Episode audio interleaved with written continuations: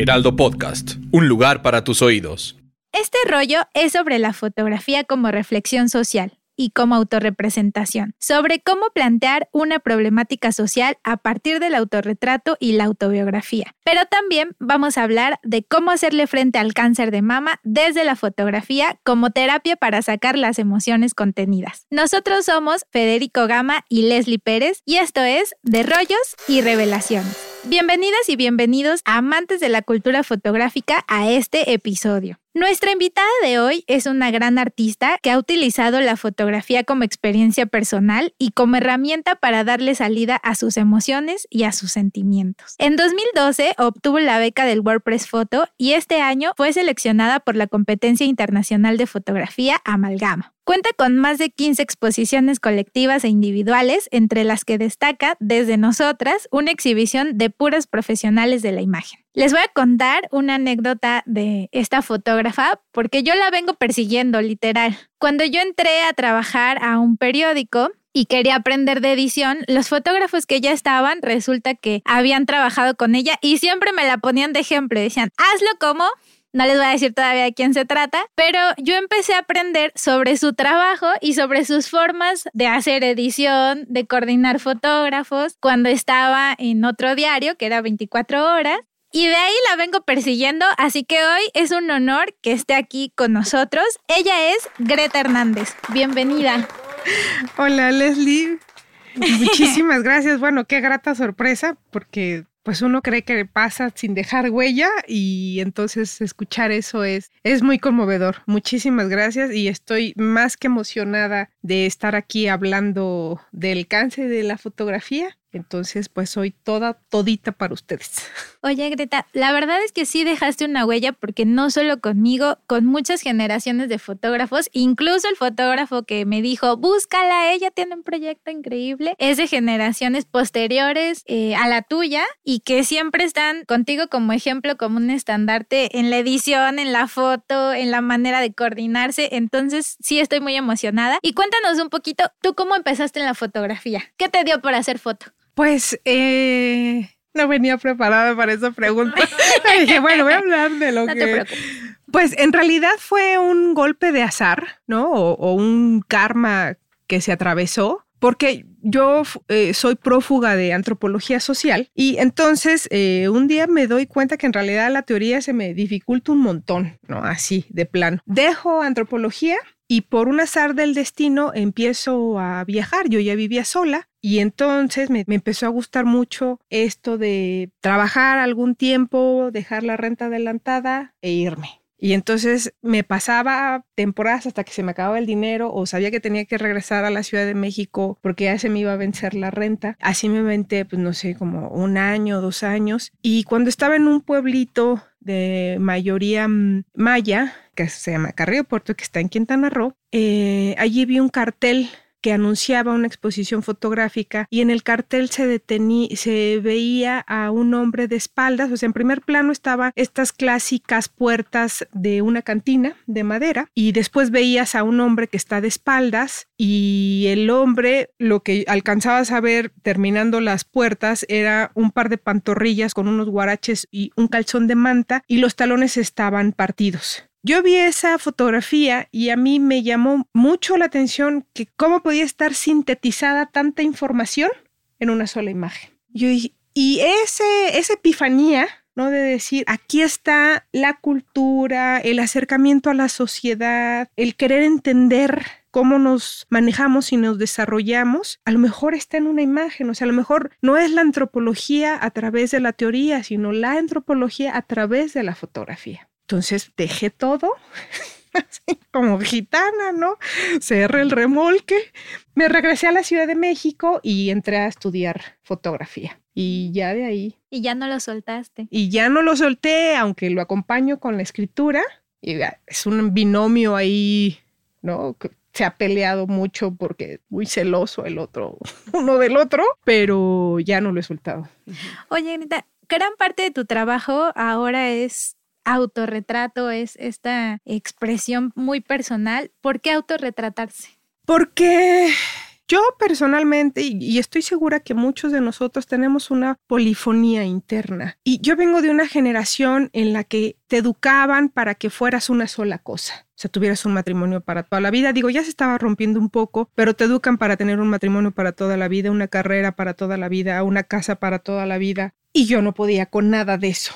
O sea, yo un día podía ser este, cocinera, al otro día podía poner eh, una cerca, ¿no? De una oveja que se había brincado, ¿no? Y entonces Pero claro, no se puede ser todólogo, ni puedes vivir un día poniendo cercas y el otro día, ¿no? Hacer fotografías. Entonces, después de muchos años y después de mucho ir a contracorriente de esto que constantemente me decían, enfócate, y yo decía, es que el, el único significado que puedo entender y ejecutar con el enfoque es con la fotografía. De ahí en fuera yo no puedo enfocar mi atención en una sola cosa, ¿no? Eso también se le llama dislexia, pero se le puede sacar mucho provecho. Y entonces, pero claro, pues eso lo sé ahora, eso lo sé ahora. ¿No? Yo vengo de un largo camino de, mucho dolor, ¿no? de mucho eh, picar piedra. Ay, siempre se me quiebra la voz, pero no se dejen llevar. ¿eh? Es como...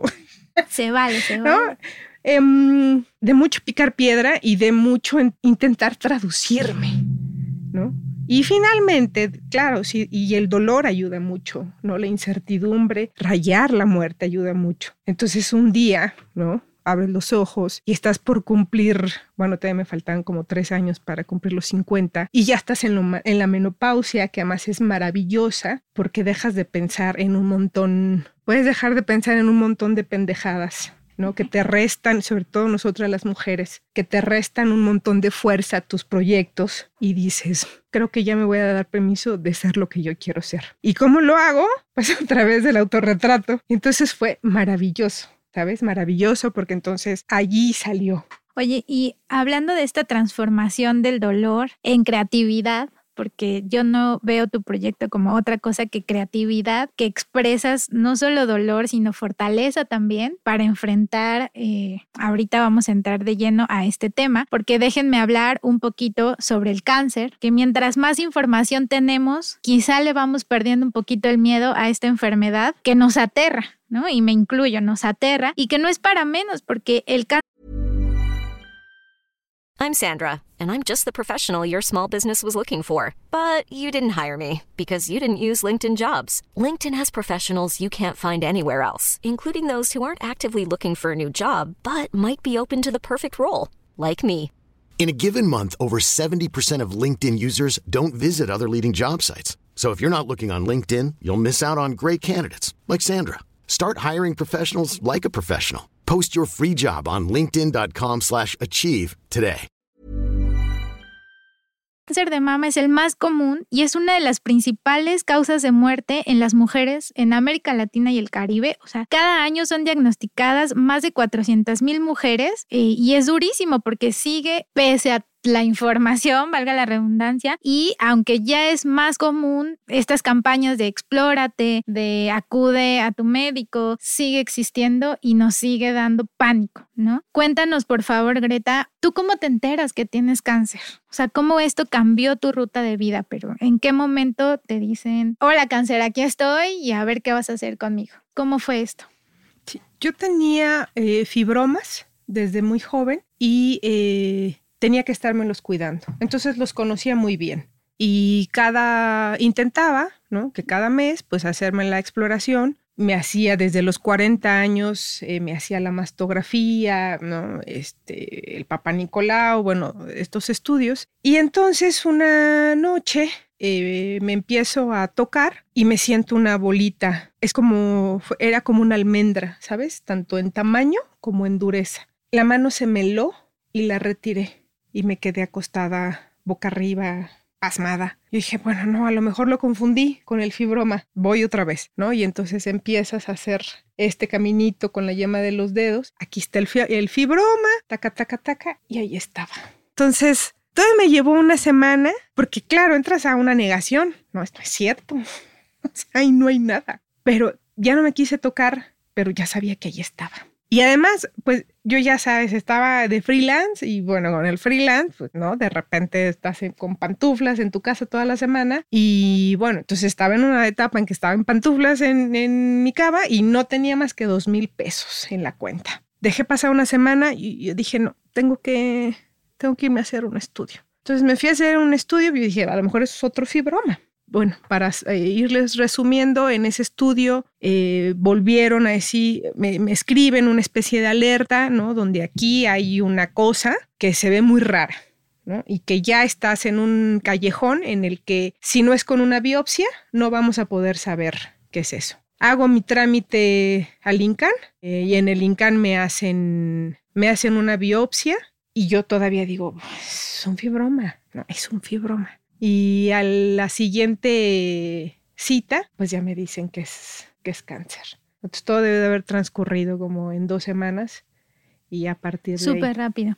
Vamos a retomar un poco esto de la exploración del cuerpo y de esta autorrepresentación, porque les, les cuento, perdón, que justo en vernos y reconocernos, a lo mejor podemos identificar algunas señales de alerta, que es lo que nos estás contando, Greta. Eh, muchos médicos señalan, ¿no? Esto del cambio de piel, la inflamación, el dolor, estas bolitas en las mamas, líquidos anormales, entre otros. Y al primer síntoma, pues es ir al médico. ¿No? Pero tú nos estás hablando eh, justo de la seguridad social, de no tener dinero. Para los que no saben y nos escuchan, freelance no tiene un trabajo fijo, un ingreso fijo, sino va por asignaciones. Y entonces, ¿cómo te enfrentas a este sistema de salud que corre por tu cuenta? ¿Cómo fue esto, ¿no? ¿De dónde sale el dinero? Porque también es caro el tratamiento contra el cáncer. Sí, es, es caro y además a mí ya me habían dicho que no podía hacerme exámenes en un laboratorio, digamos, de estos de los famosos, sino que tenía que, justo como tenía fibromas, tenía que hacérmelo en un laboratorio que tuviera más calidad,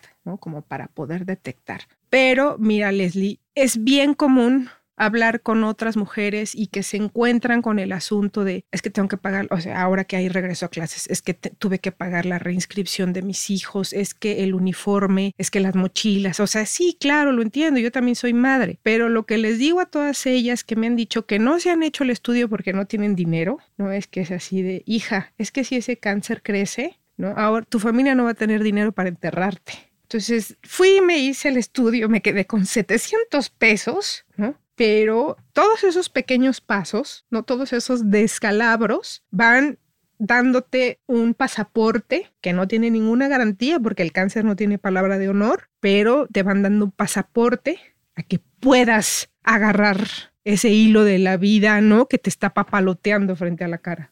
Claro. Oye, Greta, y todo tu trabajo, eh, tú retratas este proceso, una parte de este proceso eh, de tu tratamiento contra el cáncer que te retiraron la mama. ¿Qué fue lo más difícil de retratarte durante el cáncer?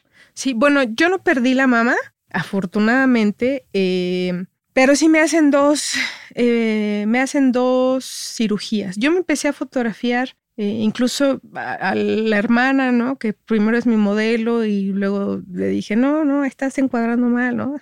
Te acompaña en el quirófano y, bueno, no en el quirófano, sino como en la presa, la del quirófano, ya todavía me hace fotos, todavía salgo de la operación, me hace fotos, todavía me retrato con la mama toda inflamada de color azul, ¿no? Las cicatrices, pero a la semana cuando te tenía dos tumores, tenía un fibroma que había mutado a cáncer y tenía un tumor que ya era cáncer. No saben si el tumor, o sea, si el, eh, si el fibroma muta cáncer, perdón, y contagia a otro, o si este tumor nace como cáncer y contagia al fibroma. Entonces yo tenía dos tumores muy separados, ¿no? Uno, cada uno del lado del pezón y además tengo una mama muy grande. Y entonces me hacen las cirugías y siempre te retiran tejido sano. En ese tejido sano encontraron unas micropartículas todavía de células que tenían cáncer, entonces me tienen que volver a operar. Todavía en la primera operación, antes de quedarme dormida, cuando ya están ahí los cirujanos, ¿no? Yo les digo, déjenme la bonita, por favor. Y me acuerdo que se ríen y me duermo. Pero cuando me vuelven a decir, te tenemos que operar, y que yo, pues yo me puse en las manos de mis médicos, ¿no? Yo dije, pues ustedes son los que saben, pero yo no quiero que pase un mes y que me tengan que volver a meter a quitarme otro pedacito, ¿no? Y me dicen, no, o sea, una si es una tercera, es porque te vamos a tener que quitar toda la mama. Entonces, de esta operación dependen muchas cosas. Entonces, entro por segunda vez a quirófano. Ahora, estas decisiones se van tomando con un montón de particularidades, ¿sabes? El cáncer se trata de una manera general y después los oncólogos van acotando, acotando, acotando, acotando, ¿no? Entonces ellos deciden que todavía hay chance, ¿no? De retirar más tejido. Pero entonces esa, y ya me habían quitado también dos ganglios porque ya habían hecho metástasis. Y eso es una cosa bien importante, que te digan hizo metástasis no necesariamente significa que ya estás infestada de cáncer. Oye, Greta, justo porque estamos muy acostumbrados a que hablamos de cáncer y hablamos de muerte, ¿no? Y eh, qué son estos mitos que se tienen que ir rompiendo, platicando justo con las sobrevivientes eh, de estos procesos. Y tú ahora eh, eres un acompañante de otras mujeres que tienen cáncer. ¿Cómo llegas a acompañar no solo a otras fotógrafas, sino a otras mujeres que tienen este miedo? ¿Cómo cambió tu vida de ser paciente a ser acompañante de otras mujeres pacientes? ¿Cómo fue esto y cómo haces esta labor? Pues yo no hablé del cáncer hasta como un año o dos años después. Y no lo hice porque siempre. Hiring for your small business? If you're not looking for professionals on LinkedIn, you're looking in the wrong place. That's like looking for your car keys in a fish tank. LinkedIn helps you hire professionals you can't find anywhere else, even those who aren't actively searching for a new job but might be open to the perfect role. In a given month, over 70% of LinkedIn users don't even visit other leading job sites. So start looking in the right place. With LinkedIn, you can hire professionals like a professional. Post your free job on linkedin.com slash achieve today.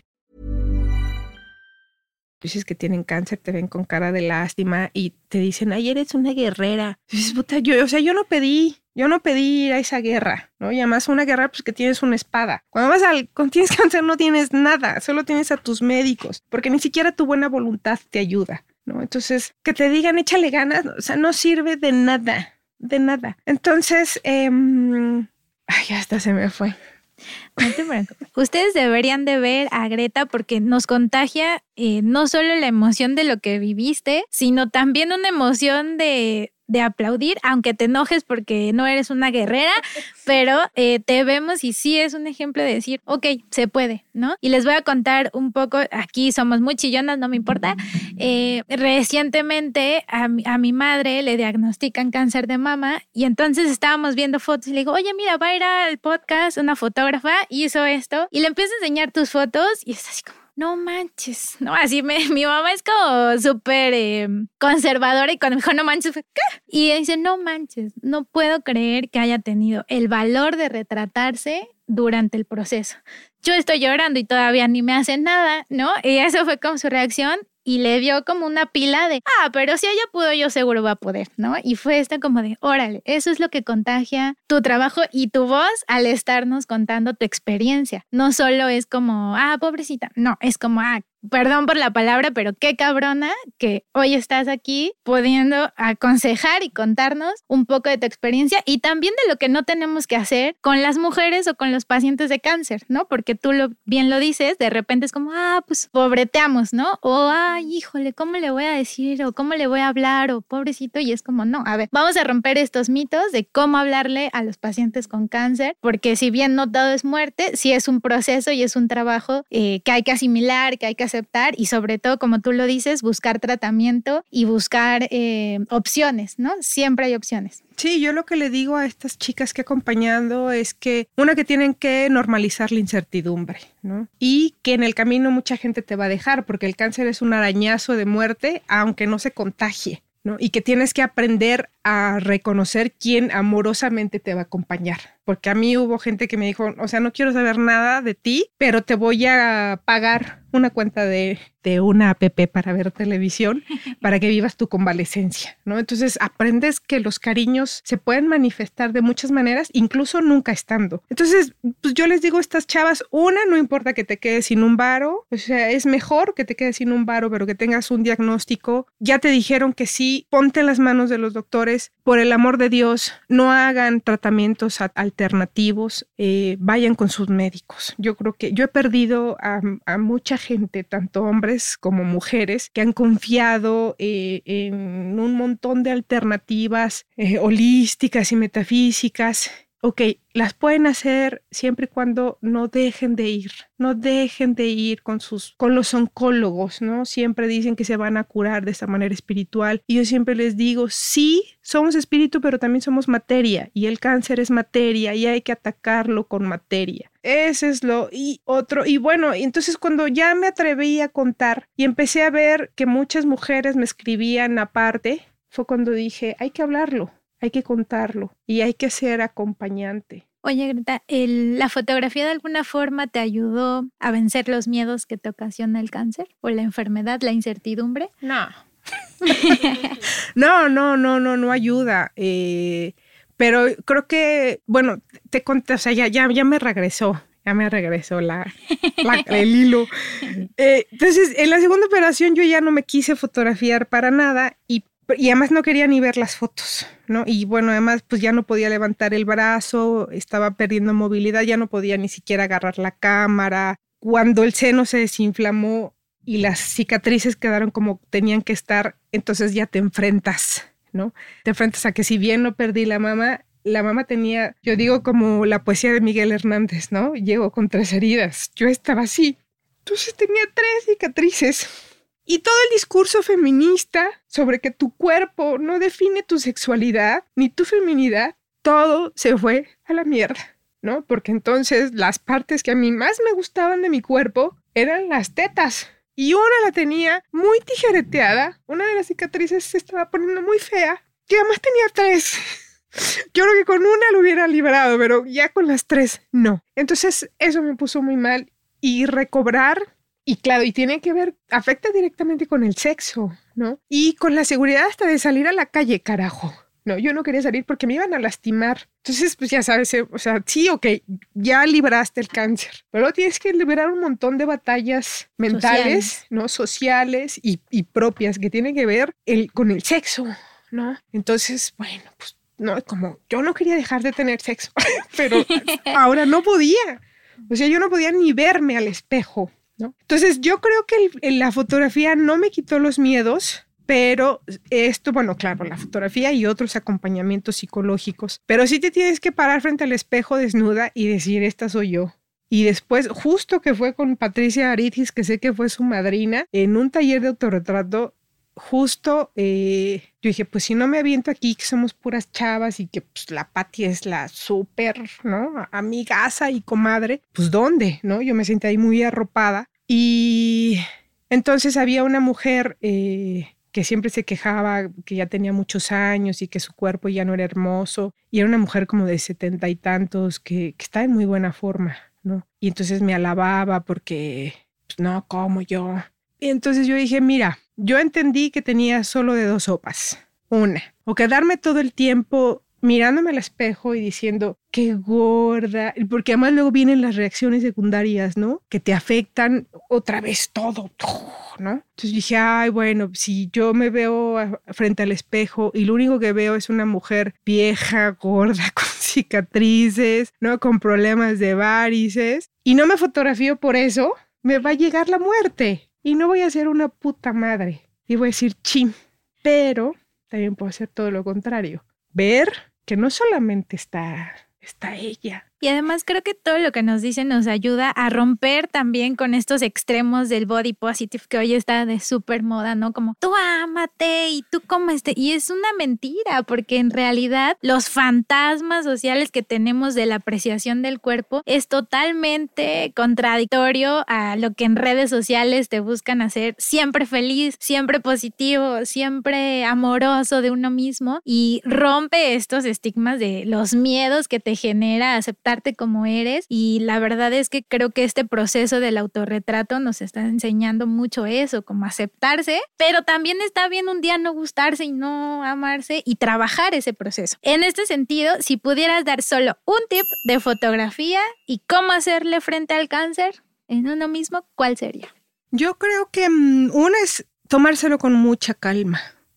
Eh, ¿no? no, significa que te, que te fotografíes y que ya, ¿no? Las impriman en tamaño moral y las pongan ahí en viaducto, ahí en los edificios de reforma. que lo empieces a hacer que te hagas acompañar de mujeres o, de tu pareja o de hombres que te, que te respeten y que amorosamente puedan acompañarte, que tú misma te vayas viendo y que veas, o sea, que trasciendas las cicatrices y que trasciendas esas fotografías, porque si eso es lo único que vas a ver, eso te va a acompañar para toda la vida. Pero si además de eso, en mi caso yo me, yo me reí, pues yo tengo una serie que se llama Reacciones Secundarias, donde me lleno la boca de las pastillas que me tengo que tomar y me fotografío ahí como estas vírgenes mártires así sufrientes eh, y, la foto se llama la Virgen del Taxo, Santa Penélope mártir virgen del Taxus. Entonces aprendo a burlarme de mis reacciones secundarias, de mi dolor y después, ¿sabes? Empieza a ser